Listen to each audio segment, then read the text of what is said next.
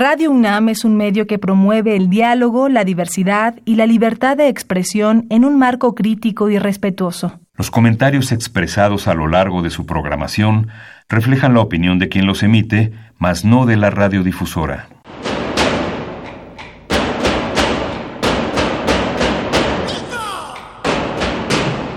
Discrepancias. Atacan a la universidad porque discrepamos. Viva la discrepancia, porque es el espíritu de la universidad.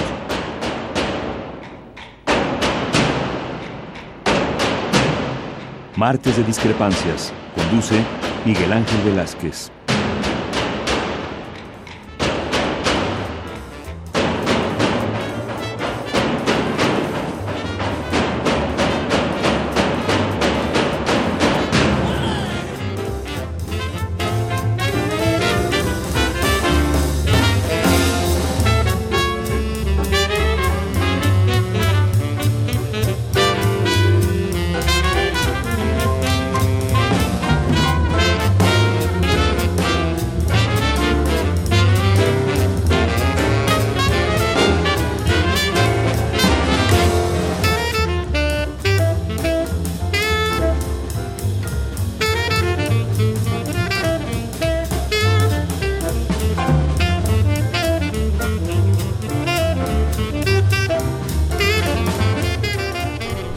Tal? Muy buenas noches, gracias por estar con nosotros.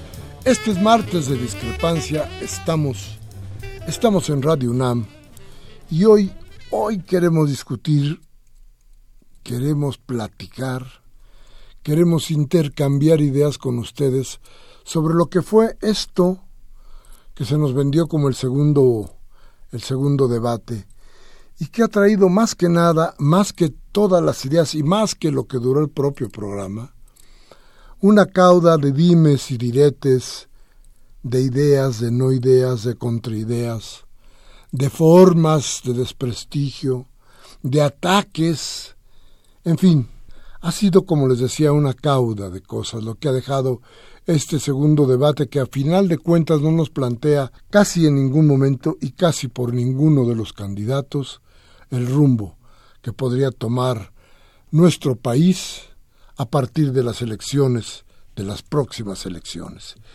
Entonces, un poco la idea será que nosotros tratemos de darle forma a eso que ya sucedió y que entre sus llamadas y nuestros comentarios, el de ustedes y el de nosotros, podamos hacer, pudiéramos hacer hoy este número de discrepancias que yo creo que tendrá para usted mucho, mucho que comentar y mucho que traer aquí a los micrófonos de Radio Universidad. Así es que entonces le invito a que nos llame ya, desde este momento, para que empecemos a entablar este diálogo que yo creo que sería importante entre ustedes y nosotros. Nuestros números en cabina 55 36 8989, en la sin costo 01800 50 52 688. Llámenos hoy, hablamos sobre el segundo debate por la presidencia de la República. Al corte y regresamos.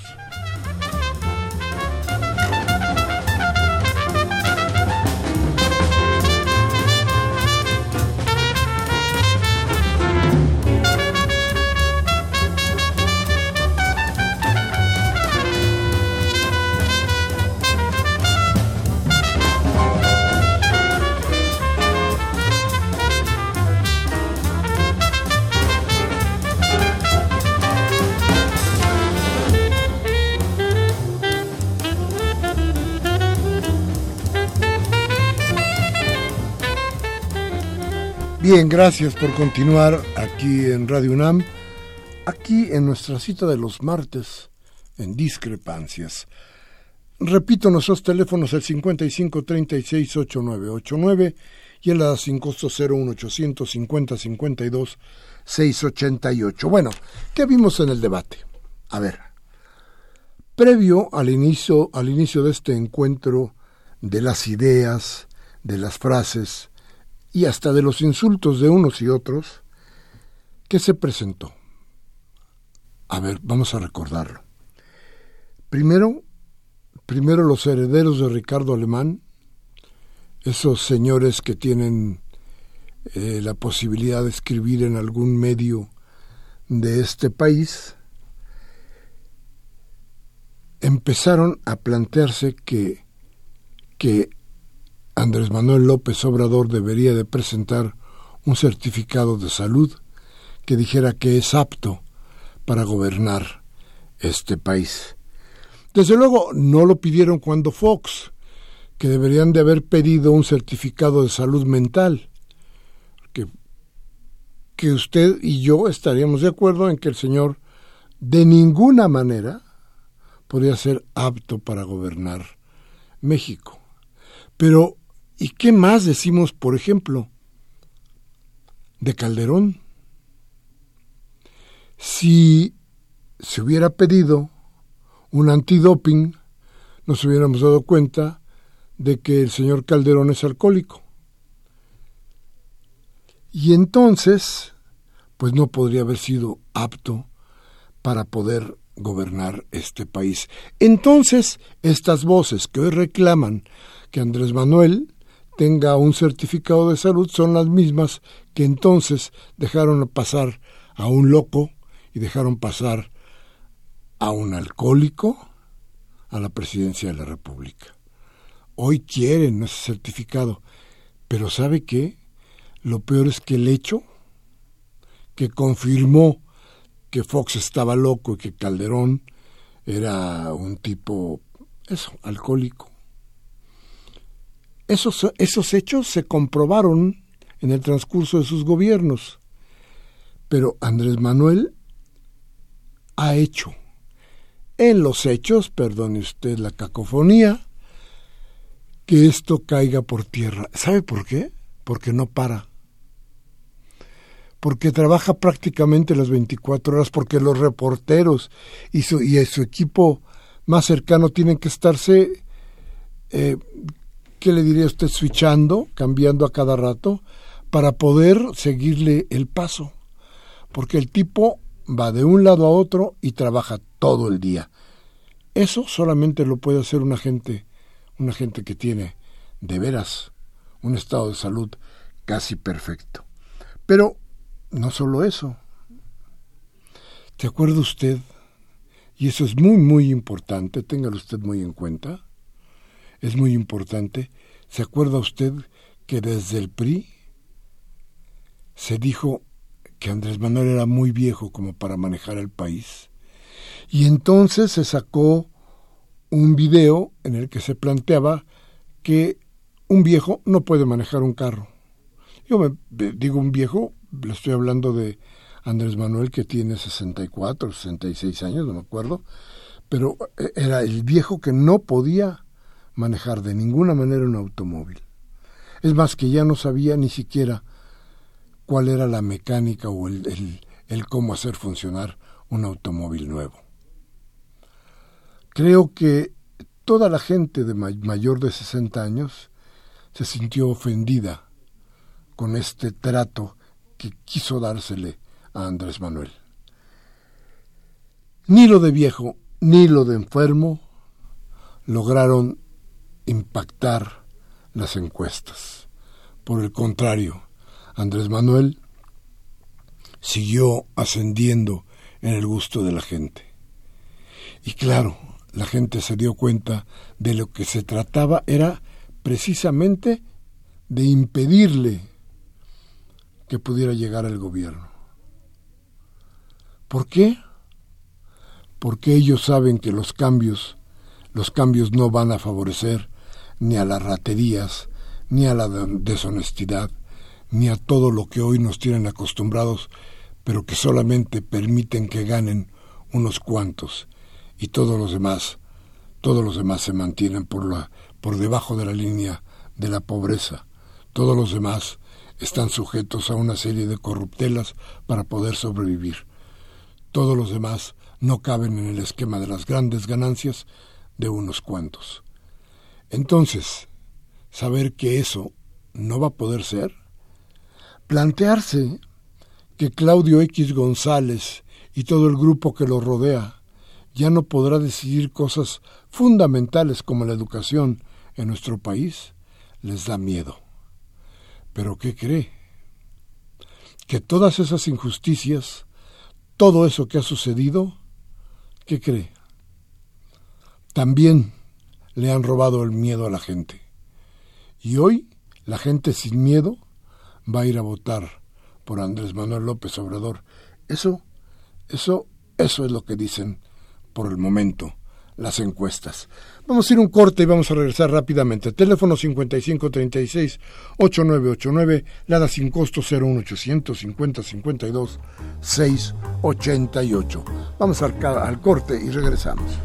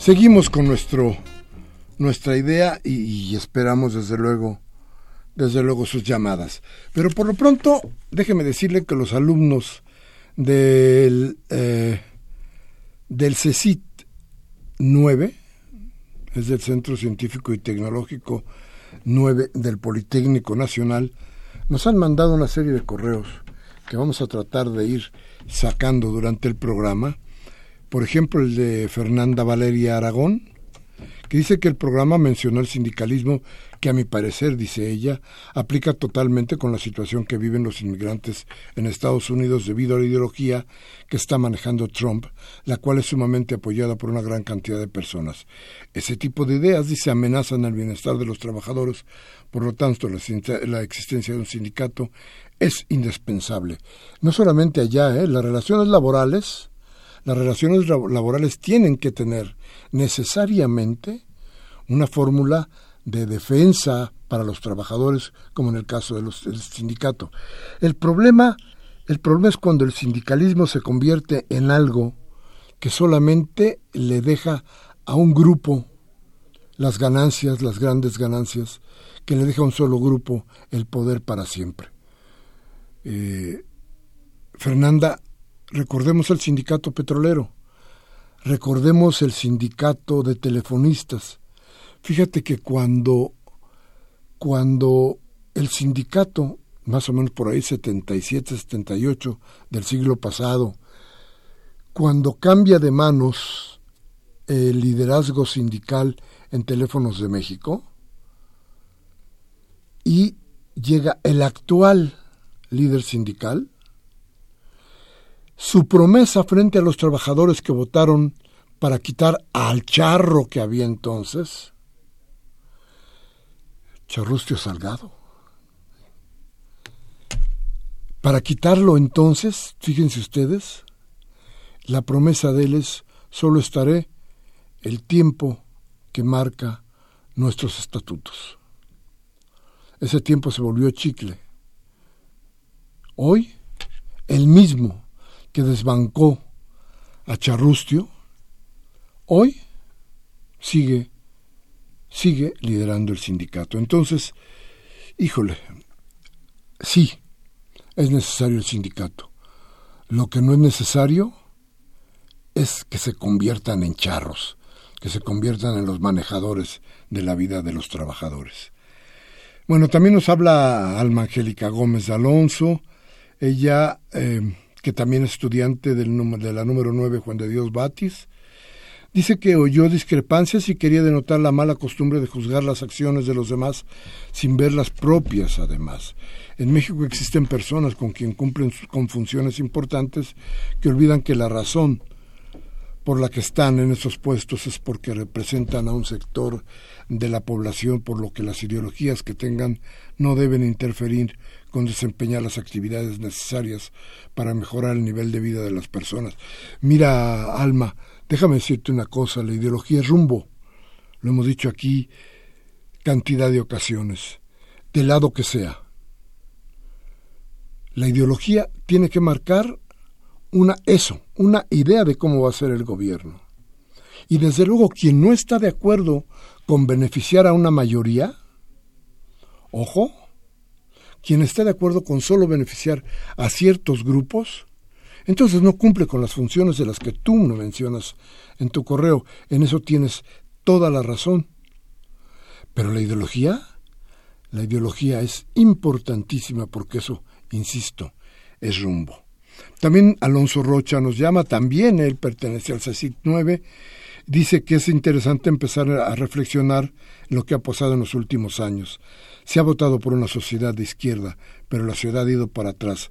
Entonces sería interesante y lógico ver las propuestas de los demás candidatos para intentar sacar al país de una manera u otra. Déjame decirte, Alonso, ya lo hemos también platicado por acá, pero déjame decirte que el asunto fue que aquí se votó por la izquierda y quien gobernó lo hizo por la derecha. Este, buscar otras opciones, solamente hay una opción, otra opción aparte de la izquierda, la de la derecha. Entonces, no sería opción. Eh, David Madrigal, buen día también, don David. Te mando un abrazote. Eh, desde luego que yo sé que eres alumno del, de la Juan de Dios Batis. Eh, dices que, que, lo de Trump es lo que más te ha impactado por lo que dijimos aquí. Claro que esperamos todos que no vaya a haber de ninguna manera no se vayan a cumplir los deseos de este hombre. Omar Ramírez también, también de, de, Juan de Dios Batis, le mando un saludo. Dice que no se pudo comunicar directamente. Insístele, ya a saber cómo si podemos hablar. Dice, quiere pedirnos que en caso de ser posible le hagan llegar este mensaje a los locutores de discrepancias. Dice, su opinión respecto a los temas discutidos, en particular sobre el pueblo y las tácticas de los partidos. Yo siento, dice él, que es necesario que la gente posea un criterio amplio ahora que se acercan las elecciones. Si nos dejamos guiar por la religión o por los supuestos debates entre los candidatos, estamos haciendo lo que los partidos buscan. Tienes toda la razón, mi querido Omar, y este, nada más te, te voy a decir, se oye re feo que me digas locutor, soy periodista Locutores son otros, este, luego te doy una lista enorme, pero yo soy periodista de toda mi vida. Amo mi profesión, me encanta mi profesión y trabajo todo el día, todo el día en la jornada, por si necesitas algún día consultar alguna cosa. Bien, hablábamos también, bueno, de quienes nos han llamado, estas son las llamadas que nos han, son los correos que nos han llegado del CECIT, Vamos a hacer cómo le hacemos para tratar de invitarlos a que vengan a un, día al programa y platiquemos de lo que está pasando aquí, porque yo creo que ha habido incluso algunos eh, eh, intentos de votación, simulacros de votación, que han sido muy interesantes por parte de los estudiantes. Ojalá vamos a ver cómo le podemos hacer para que un día algunos de ustedes vengan por acá y platiquemos ampliamente sobre lo que va a suceder en estas elecciones. Bueno, vamos rápidamente, un corte de teléfonos. 55 36 8989, la sin costo 01800 50 52 688. Vamos al corte regresamos con las llamadas inmediatamente.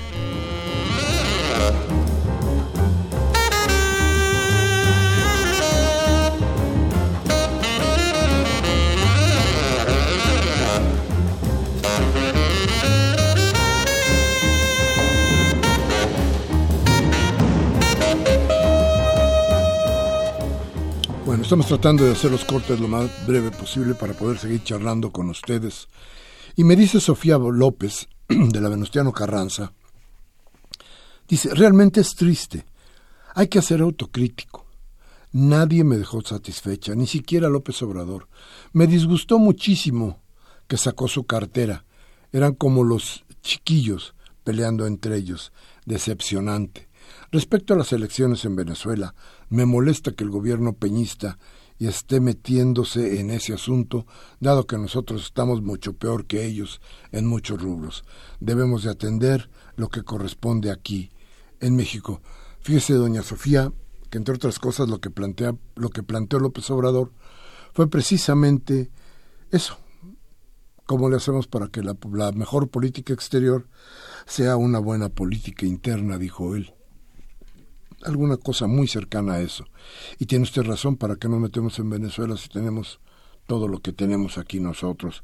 Ah, eh, eh, no le puedo, no le puedo decir, porque yo, desde luego, no soy Andrés Manuel López Obrador, pero déjeme plantearle algo. Creo que lo que trató de hacer López Obrador, más que una broma, es plantear lo que ya se ha dicho en muchísimas ocasiones. A ver, el PRI y el PAN como gobiernos han robado, han robado lo que han querido, hasta donde han querido. El asunto de me guardo la cartera quería decir precisamente eso. Viene otro panista, yo guardo lo que tenga, que lo que sea nuestro, lo que sea mío, antes de que me lo roben. Creo que fue, no sé si muy afortunado, en eso estoy de acuerdo con usted, pero creo que lo que se quiso decir a final de cuentas, si lo reflexionamos un poco, es precisamente eso. Oscar Vázquez también nos llama. Gracias por sus felicitaciones. Dice que está en el tráfico escuchándolos y es un gusto hacerlo. Dice, ¿un voto cuántas personas abarca? Ah, ¿Cuántos son de solo voto? Dice otra cosa, dicen que AMLO está enfermo, pero enfermos son las personas que actualmente están en el poder gobierno. Ellos están enfermos de poder, dice. Y fíjese, don Oscar, que tiene usted toda la razón. ¿Qué es el voto? Déjeme decirle, un voto, un voto es por cada persona. Claro que las trampas son otra cosa, pero el voto es unipersonal. Es solamente para eso. Y déjeme decirle alguna cosa. Fíjese usted cómo fue la cuestión del debate. El debate lo vieron 12 millones punto 12.6 millones de personas. ¿Sabe cuál es el padrón electoral? Por ahí de 80. A ver, estamos hablando de un porcentaje bajísimo. De un porcentaje que tiene que tiene prácticamente nada. Esa es la gente que vio el debate. Pero ¿Esto qué nos quiere decir? Nos dice muy claramente lo que ya hemos también platicado mucho acá, la gran decepción de la gente al quehacer de los partidos políticos. Y no porque los partidos políticos sean malos per se, son organizaciones muy importantes para la sociedad, sino por cómo sus hombres han tratado al país. Y déjenme decirle otra cosa, ninguno de ellos se ha despegado de lo que sus, sus institutos políticos les han dicho. Por eso hoy, cuando se dice que Mid es un gran candidato, se voltea y se mira las siglas del PRI y entonces uno ya no puede creer que el PRI tenga un gran candidato. Es otro cómplice, no es un candidato. ¿Y qué le puedo decir de Anaya? Aquí, ¿se acuerda usted que aquí le empezamos a decir canalla? Bueno, ese, ese joven que yo creo que tiene unas ideas fascistas raras, fíjese, es un joven muy joven, es un hombre joven, permítame que haga la, redundancia. ¿Por qué tendría que, que rasurarse la cabeza el joven canalla? Sino para decirnos que él también es un skinhead que él comulga con esas ideas, porque a esa, a esa edad, pues no se es calvo, y que yo sepa, Anaya no es calvo. Entonces es un skinhead. Es este tipo de jóvenes fascistas que hoy, pululan en muchas ciudades de Europa, pero que son eso, fascistas, terroristas de derecha, tipos enraizados en la violencia. Pero bueno, quiero seguir, quiero que hablemos más sobre el voto. Déjeme decirle porque se han buscado, ya le decía a usted, todas las formas de tratar de, de desprestigiar y de pegar, de pegarle a Andrés Manuel López Obrador. Eso indigna, porque entonces la carrera no es, no es limpia. Y entonces uno tiene la obligación de decir no se vale. Así no se hacen las cosas. ¿Qué pasa entonces? A ver, hoy en el postdebate una de las cosas más interesantes que se ha estado dando es ¿y qué se va a hacer con el voto de Margarita?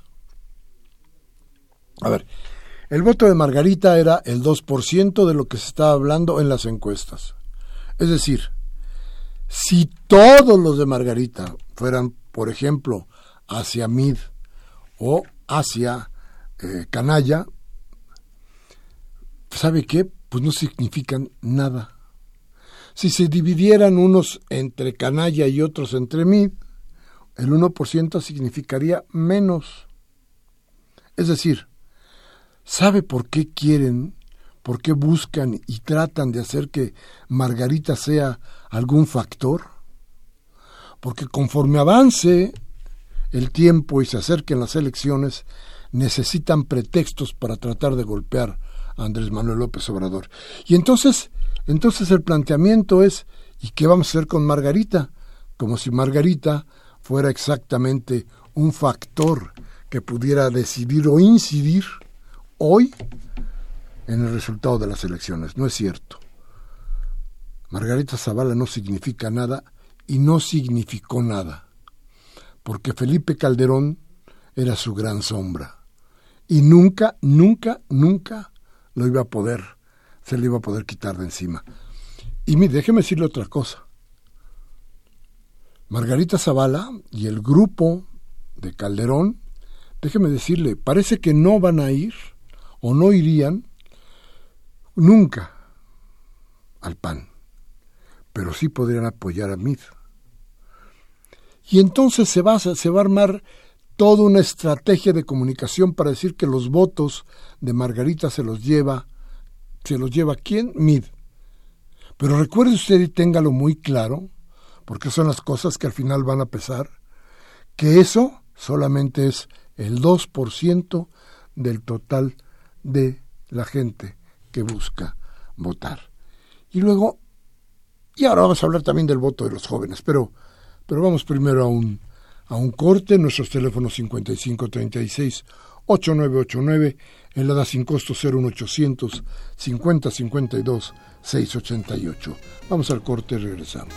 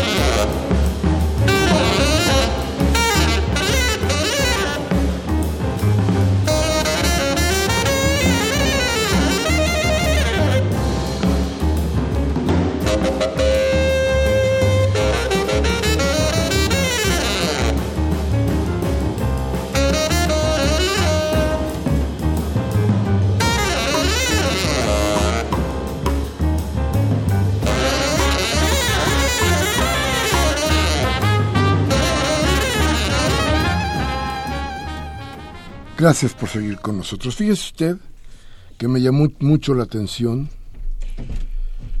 pero mucho, mucho la atención, una llamada de una joven que se llama Camila Sofía Ugalde, Ugalde Derbez, que también es alumna del CECIT 9, y me decía, y nos hablaba de una problemática muy seria, dice que las carreras técnicas están por sobre las humanísticas y que estudiar una carrera, hoy una carrera humanística, es razón de burla o de lástima.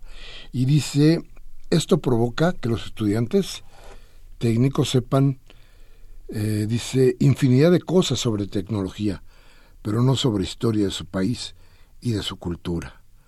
Y que consideran más importante el conocimiento matemático y todo lo demás viene después. Ella dice que estudia una, carrera tecnológica y veo esto en la mayoría de compañeros de mi CECIT. Las matemáticas las tienen por delante y todo lo humano, pues ahí se va, dice ella. Y fíjese usted que esto es muy interesante, porque no hace mucho día, no hace muchos días, se hizo, quizá, no sé si esto pasó también en el CECIT, pero se hizo uh, una, ¿qué le diré usted? Un ensayo de votación en el que estuvieron inmiscuidos, estuvieron inmiscuidas varias universidades. El voto fue copioso y creo que los estudiantes, la gente de las escuelas universitarias, técnicas, están de todas formas, de todas formas están buscando cómo significarse dentro de esta de este mare magnum de ideas que hoy eh, están sobre nosotros. ¿Qué pasó con ese simulacro? A ver, ¿qué sucedió? Bueno, sucedió que primero no se le dio difusión. No me pregunte las razones, creo que ningún periódico sacó ni una ninguna estación de radio que yo me acuerde ni de televisión sacó o dio alguna, cuando menos alguna noticia sobre qué había pasado en, esta, en este ensayo. Pero en el ensayo ganó con mucho Andrés Manuel López Obrador. Eh, ¿Qué pasa con los jóvenes? Los jóvenes yo creo que hoy más que nunca han entendido que su voto es futuro que lo que está enfrente es un compromiso y una responsabilidad fundamentalmente de los jóvenes. Estamos hablando de que esta elección, esta elección de veras la van a decidir los jóvenes. Y yo creo que los jóvenes no pueden quedar, no pueden anclarse en las cosas que ya nos pasaron y que fallaron. Los jóvenes no son fracaso. Los jóvenes son desde luego esperanza. Entonces yo creo que la reflexión de la juventud respecto de cómo está el país y sobre todo la reflexión de quienes estudian carreras universitarias, carreras de, estudios superiores, como en el Politécnico también. La reflexión de ustedes es importantísima porque ustedes tienen un saber sobre los demás. Entonces, su voz, su opinión y su idea sí penetran en muchas capas de la sociedad. Tengan ustedes en cuenta eso, porque, porque hay que votar con mucha responsabilidad.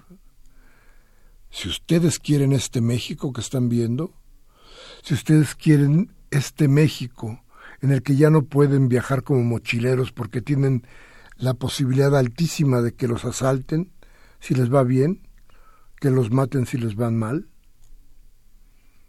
que les cobren de más en un restaurante, que los trancen por hacer alguno de, algún, alguna, algún, algún trámite burocrático que requieran en el viaje, que los engañen con boletos falsos, que les dupliquen su credencial de lector, que hackeen sus tarjetas de crédito. Si ustedes quieren ese país, bueno, pues tienen opciones, ahí pueden seguir, podemos seguir en esto, por más que, que nos hundamos, yo creo que no nos llegará, no llegaremos a ahogarnos. Pero ese es, ese es el resultado. El México que hoy vivimos. Y es el resultado de una ideología como la del PAN y como la del PRI. Si ustedes suponen que eso es lo que debemos de tener en México, pues adelante. Pero si no, el voto de los jóvenes tendrá que ser, tendrá que ser necesariamente el voto más importante de estas elecciones. Bien, también nos manda, nos llama Agustín Munguía de Iztapalapa.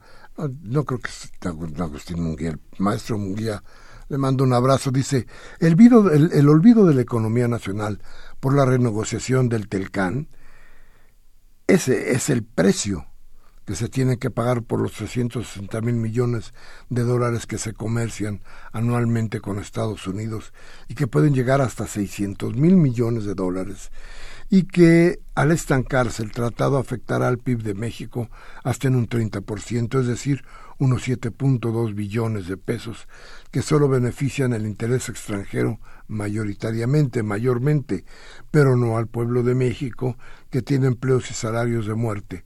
Con 88.36 pesos diarios, que es el salario mínimo, ¿de qué presumen los liberales vendepatrias, sobre todo Peña Nieto? Si en 35 años no hemos hecho nada, miserables ladrones. Gracias por el saludo, maestro Munguía. Me dice también Marco Sánchez de Venustiano Carranza. Todos critican el, debate, pero es que de verdad no se puede con estas modalidades expresar sus propuestas. A lo mejor tiene usted razón, este, don Marco, ¿eh? pero ¿sabe qué? Yo creo que no es una cuestión de, de eso, es una cuestión de, de qué se quiere de los debates.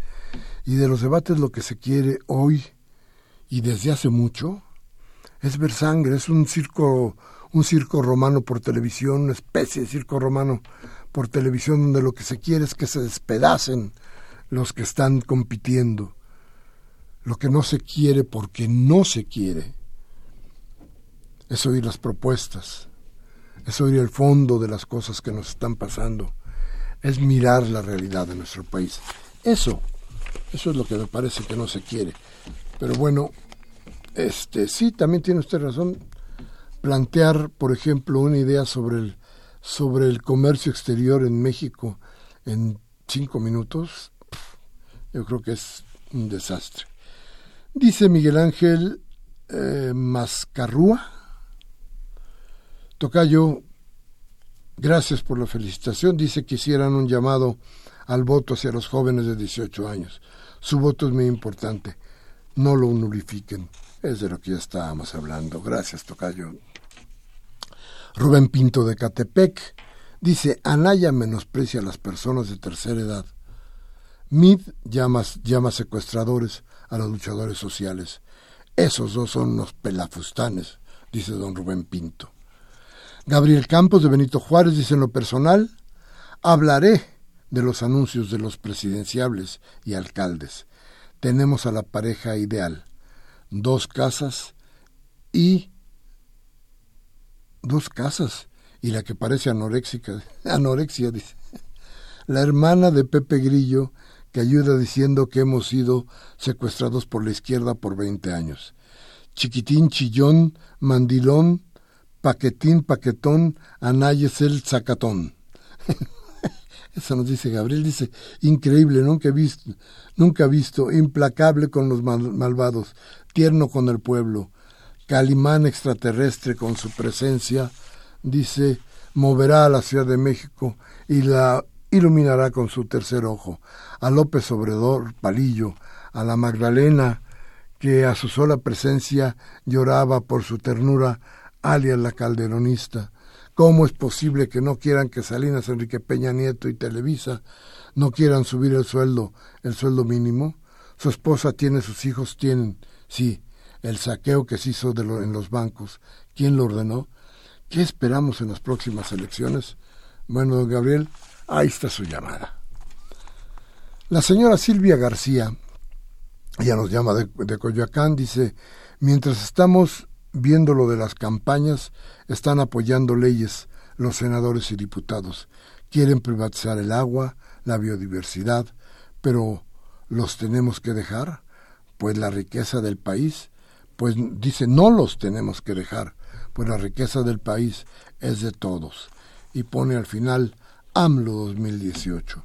Oscar Vázquez dice, aclaración, Mi duda que era que en las encuestas un punto porcentual a cuántas personas, votos, opiniones equivale aproximadamente, cómo manejan las muestras.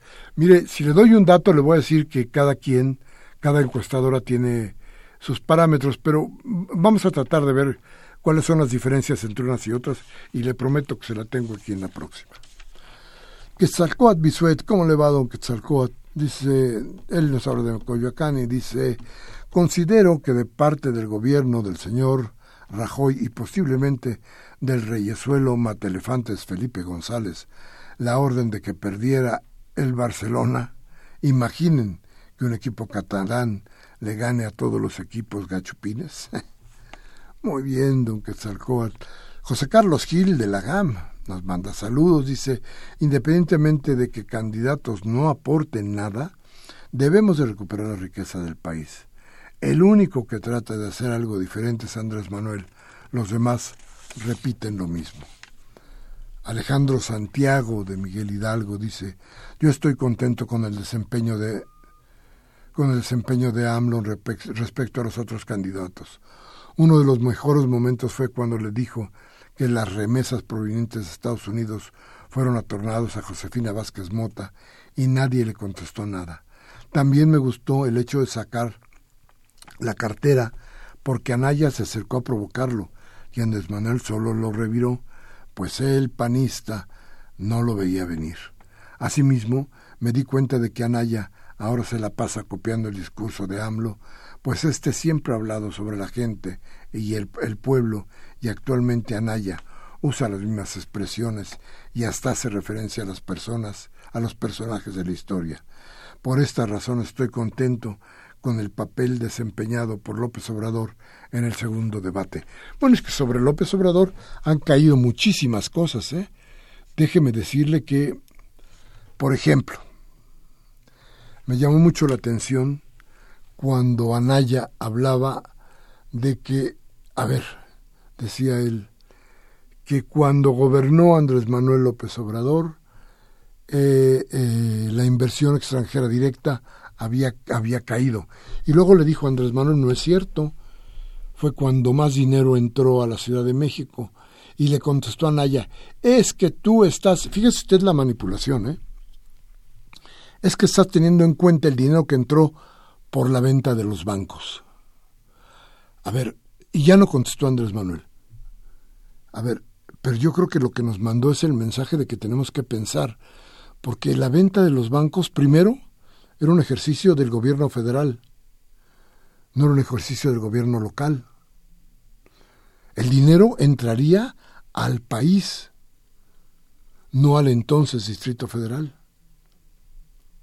Por tanto, el dinero contable para el Distrito Federal, como inversión directa, no tenía nada que ver con lo que el señor Anaya dijo, pero, pero Anaya, Anaya es tramposo. Anaya, por ejemplo, eh, eh, de pronto habló de la gran marcha de la, contra la inseguridad que sucedió en el cuarto año más o menos del gobierno de Andrés Manuel López Obrador. ¿Y qué sucedió? A ver, ese cúmulo de gente, que yo no dudo, ahí están las fotografías y ahí están los relatos, fueron muchas, Mucha gente inconforme, mucha gente harta de la inseguridad y muchos manipulando la idea de tratar de tratar de tumbar del gobierno a Andrés Manuel López Obrador. No, no, no, no, no pudieron con esa manifestación. Pero después Fox y muchos de los que fueron a esa manifestación trataron de hacerlo a partir del desafuero.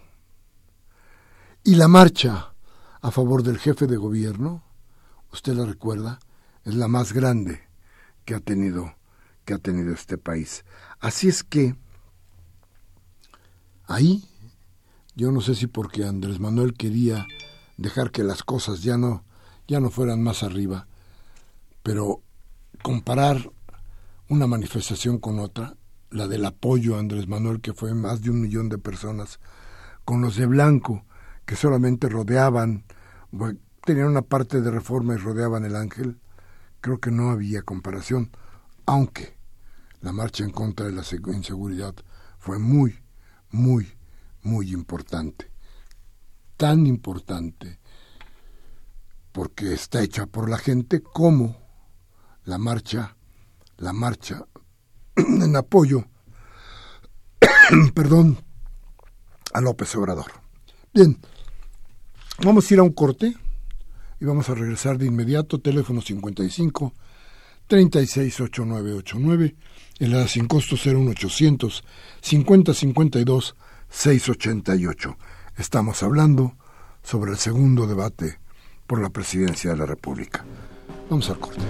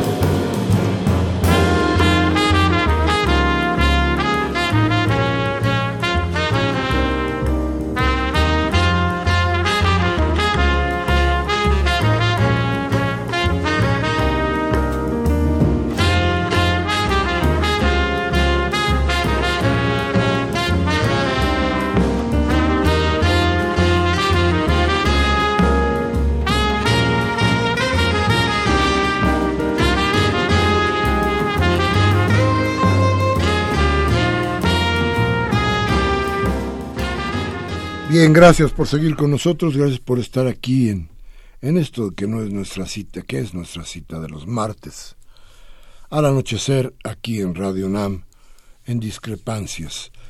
A ver, yo, yo les propongo por ahí a nuestros amigos, los jóvenes del Centro de Estudios Científicos y Tecnológicos número 9 del Instituto Politécnico Nacional, que se pongan en contacto con Baltasar Domínguez, que el encargado de la producción de este programa. Bueno, si lo encuentran, pero sí, yo creo que en una de esas, en una de esas sí pueden usted, con mucha suerte lo encuentran aquí. Entonces, pónganse de acuerdo con él, a ver si podemos armar un buen programa con ustedes, tal vez con alguno de sus maestros, en fin, ya veremos cómo lo podemos hacer. Llame usted a Baltasar y va a ver que podemos armar alguna cosa. Bueno, queda por ahí un cabo suelto. Es decir, uno de los pretextos que más utiliza eh, mucha gente para tratar de, descalificar o buscar el pretexto maestro para, para impedir que Andrés Manuel López Obrador llegue a la presidencia de la República. A ver, ¿cuál es el voto útil? Ahora dicen que hay un número de indecisos, además, importantísimo. Dicen que mucha gente no está decidida por quién va a votar. Y entonces cuando hacen las cuentas, quienes manipulan este tipo de conteos, nos dice que ese número de indecisos, todos, ¿eh? Sin faltar uno, se van a cargar hacia la derecha, lo cual es simplemente imposible decir, probablemente estén indecisos y, decir, bueno, pues vamos a votar. ¿Por quién? ¿Por el perdedor? Los indecisos regularmente votan por el ganador. Entonces, eh, ojo, la ventaja para Andrés Manuel López Obrador sería mucha más importante que la que hoy estamos viendo. Así es que más vale que tengan cuidado para que para que cuando les digan a ustedes todo ese tipo de cosas, este, pues tenga usted los argumentos suficientes, ¿no? Porque eh, lo que sí sabemos es eso, que el voto de los indecisos regularmente no va hacia los perdedores. ¿Por qué? Porque es eso que le llaman voto útil. Y ese voto útil se utiliza regularmente para tratar de ir a favor del que gana y no del que pierde.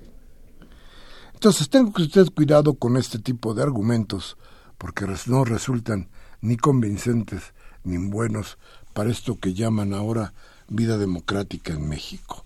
Dice Cristina Beltrán, de Cotitlán me supongo yo, Radio Educación sí dio la información del simulacro de elecciones. Hubo demasiadas abstenciones y el ganador por un pequeño margen fue el de AMLO. A lo mejor no estamos hablando del mismo Cristina, pero este eh, lo va a buscar y, lo traeré puntualmente para la que viene. Silvia García en Coyoacán dice, el debate es solo un show. A López Obrador lo critican, se defienda o no. Si queremos seguir entregando el país a los empresarios, voten por los mismos. AMLO 2018, dice Silvia García. Sí, es un poco lo que hemos planteado aquí. ¿Cuál sería la posibilidad del cambio? A ver, eh, pues votar PAN, votar PRI, pues es seguir igual. O peor, insisto, aunque todas las voces nieguen las ideologías, para tratar de hacer triunfar su ideología, es, ahí está, ¿eh? Los partidos tienen un ADN. Si usted quiere encontrarlo, busque en sus plataformas políticas qué tipo de gobierno nos prometen y ya verá usted lo que de ahí sale. María de Lourdes García de Tlalpan dice, muchas gracias por las felicitaciones, dice, porque pasan las llamadas tal cual son, dice, el debate es una porquería, pero el peor fue el gandaya terrorista provocador, fue Anaya, que se acercó hasta donde estaba AMLO solo para provocarlo. ¿Qué es eso? Un abrazo para todos. Fíjese, doña María de Lourdes, que es precisamente eso, ¿Qué quiso hacer Anaya? El show. ¿Qué quiso hacer Anaya? Convencer a estos que no todavía no están claros en su mente sobre el rumbo que puede tomar el país, para que entonces se liguen a una idea que les parezca pues mejorcita. Si alguna vez se votó por el deslenguado y descerebrado Fox, hoy votar por un skinhead pues no les queda tan lejos. Entonces tengan ustedes en cuenta qué es precisamente lo que estaba tratando de hacer Anaya. Anaya se comportó como eso, como un skinhead de traje, de cuello blanco. Le repito, ¿usted cree que un joven de esa edad, de la que tiene eh, Anaya, esté calvo? No, no, se rasura porque él comulga con los skinheads. Ese es el asunto. Dice Raúl Horta Retana de la Miguel Hidalgo, dice el día de hoy acudí a un curso de capacitación en un centro de capacitación para el trabajo. En la clase de hoy el profesor nos mostró un video en el que mostraban la situación de Venezuela como el hecho de poder comprar varios refrescos con lo equivalente a 20 pesos mexicanos. Yo pienso que nos pusieron ese material con el objetivo de descalificar al candidato de Morena, lo cual me parece terrible y molesto, dado que nos encontramos en un espacio educativo donde no debería haber lugar para ese tipo de, de, conductas. Yo soy abiertamente simpatizante de Morena y AMLO. Quise abrir el diálogo sobre el tema, pero el profesor y los compañeros se mostraron intolerantes. Yo voy con Morena, hasta la victoria con Morena, porque es la única manera de llegar a un cambio en el país. Déjeme decirle algo, don Raúl, esto se está repitiendo en todas las delegaciones, este, y ya hablaremos de la realidad en Venezuela, ya verá usted cómo, cómo no son las cosas como nos los plantean, pero sí, la idea de descalificar a Andrés Manuel es la que está ahí, ¿eh? Augusto Holguín de Coyoacán dice, hay que fijarnos en lo que sucede en Venezuela y la reacción de Estados Unidos y sus títeres. No vaya a pasar lo mismo en nuestro país. De ninguna manera. Son hechos y cosas totalmente diferentes. Don Manuel Munguía de Iztapalapa también nos dice, sin tener en cuenta la duración de los recursos naturales sujetos a políticas mediocres de vender barato y sin ningún valor agregado e importarlo todo a, de, en detrimento, en en detrimento de la salud y la economía, sin hacer caso a los índices demográficos. Los miserables neoliberales quieren seguir con sus abusos inhumanos que a 208, de nacimiento, 200 años de nacimiento de Fox seguimos con un trabajo asalariado. La extracción de la plusvalía por los inversionistas con el afán perverso de lucrar y ganar nos sigue afectando. Y dice de qué nos sirve Basilio González y la Cosana con la Sami si no nos sirven para nada y nos siguen saqueando. Muchas gracias, Manuel. Bueno, hoy tratamos de hacer, y me da mucho gusto, un experimento de estar contestando sus llamadas prácticamente conforme van llegando para tomar el pulso de nuestras opiniones y de lo que hay, de lo que hay alrededor de nosotros. Gracias por participar con nosotros, gracias por estar aquí con nosotros. Y bueno, hoy, martes 22 de mayo del 18, Humberto Sánchez Castrejón regresó a los controles técnicos de, esta, de este programa. Rocío García Rocha y Alejandro Guzmán Jurado estuvieron en la asistencia de producción. Y busque usted a Baltasar Domínguez para que nos pongamos de acuerdo. Búsquelo, no se canse, va a ver que sí lo encuentra. Y un servidor Miguel Ángel Velázquez, como siempre, como siempre les pido reflexión. Si lo que aquí dijimos le sirve, por favor tómese un café con sus amigos, hable de lo que aquí hablamos. Y si no, Cambie de estación, vaya a Televisa, vaya a Radio Fórmula, MBS. Ahí les enseñarán la voluntad del cambio. Hasta la próxima.